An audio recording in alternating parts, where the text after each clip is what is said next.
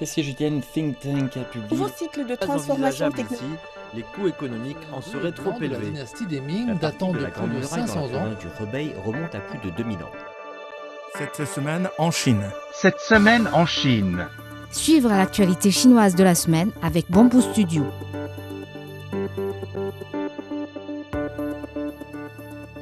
Total, 11 secteurs industriels, dont les dilènes glycoles, l'urée et le dioxyde de titane, ont été ajoutés sur la liste des secteurs tenus de respecter certaines normes d'efficacité énergétique par les autorités compétentes. Avant cette mise à jour, 25 secteurs figuraient sur la liste, dont le raffinage du pétrole, la transformation du charbon en coke et celle du charbon en méthanol.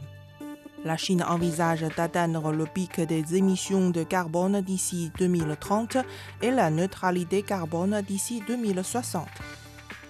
Le secteur chinois de la logistique a progressé à un rythme plus rapide en juin dernier, alors que la demande du marché et les opérations commerciales se sont améliorées selon des données publiées lundi.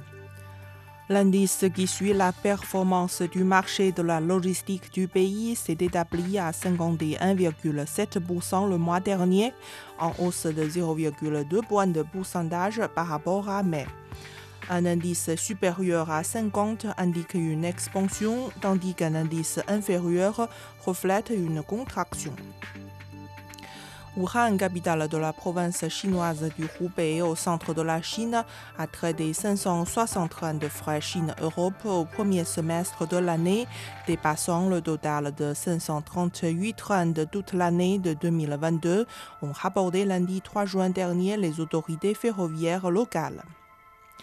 Au cours des six premiers mois de l'année, 128 trains de frais Chine-Europe sont partis de Wuhan, tandis que 432 trains sont arrivés dans la ville. La ville a établi un record de 7 trains de retour en une seule journée. Outre le nombre croissant de trains de frais Chine-Europe, la ville de Wuhan a également enregistré une augmentation de la gamme de marchandises transportées par les trains au fil des ans. Les principales exportations comprennent les composants électroniques, les pièces automobiles, le thé et les oranges, tandis que les importations en provenance d'Europe comprennent le lait en poudre, le vin rouge et les meubles.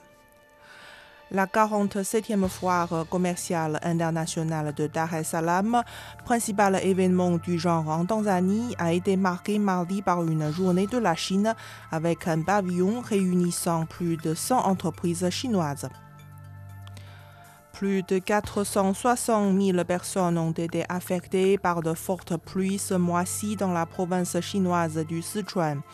Dans toute la province, plus de 85 000 habitants ont été évacués en lieu sûr par mesure de précaution.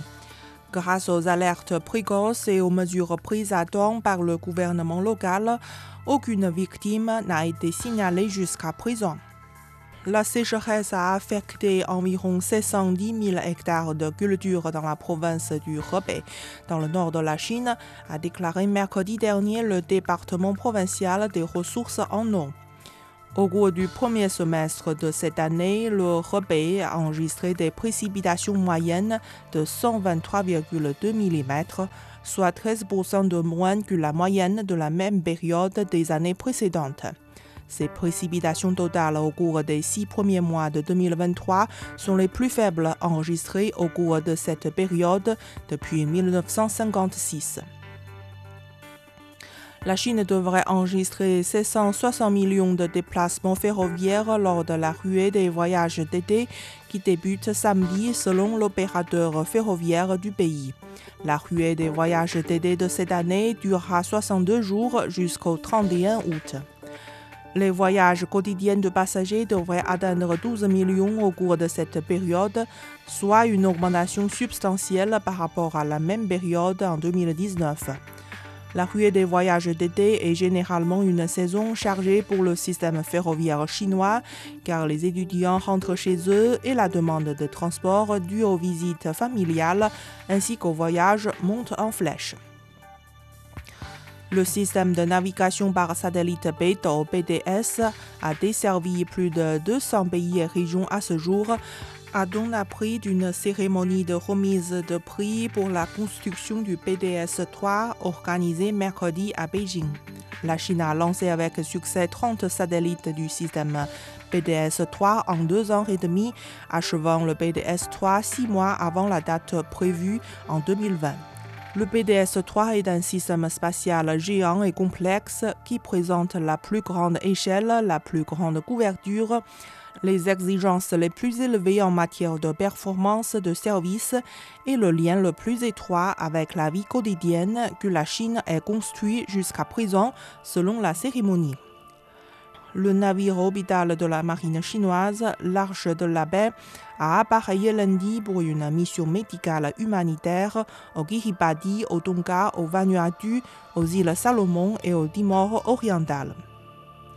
Selon le plan, le navire orbital accostera dans un port de chaque pays et dispensera des services médicaux gratuits pendant une semaine à la population locale, au personnel des institutions chinoises et aux ressortissants chinois. Ce navire orbital compte 126 membres du personnel médical, 26 départements cliniques et 7 départements auxiliaires. Le 20 millionième véhicule à énergie nouvelle de Chine est sorti de la chaîne de production lundi à Guangzhou, capitale de la province du Guangdong. La voiture a été produite par le constructeur automobile GAC Aeon New Energy Automobile. Le télescope chinois FAST a découvert des preuves clés de l'existence d'ondes gravitationnelles de fréquence de l'ordre du nanohertz, ce qui est important dans l'étude des problèmes de l'astrophysique contemporaine, tels que les trous noirs supermassifs, l'histoire des fusions de galaxies et la formation de structures à grande échelle dans l'univers. Vous écoutez Bamboo Studio, merci de votre attention.